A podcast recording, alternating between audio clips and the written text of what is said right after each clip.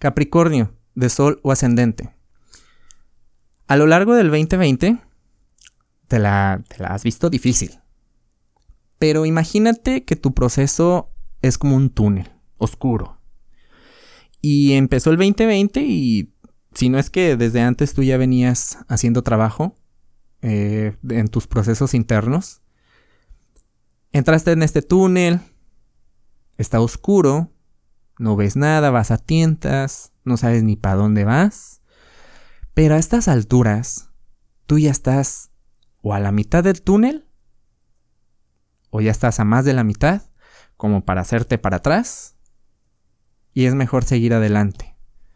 No dudo ni tantito que estemos viéndote empezar a ver ya asuntos más claros que te den una estabilidad, pero sobre todo Capricornio te van a dar un nuevo estatus. Has trabajado muy duro y aunque ya llevas mucho en esto, pues ¿qué más da seguir caminando y haciendo el trabajo?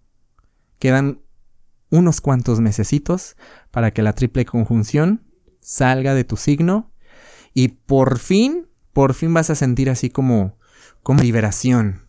Y tus asuntos les vas a o sea, si lo trabajaste y le echaste ganas, vas a ver frutos que te van a durar un ratito. Estos son para toda la vida. Para mayor información, te invito a que escuches el episodio de la semana del 21 al 27 de septiembre y que nos sigas en redes sociales Búscanos como Caja Astral Podcast.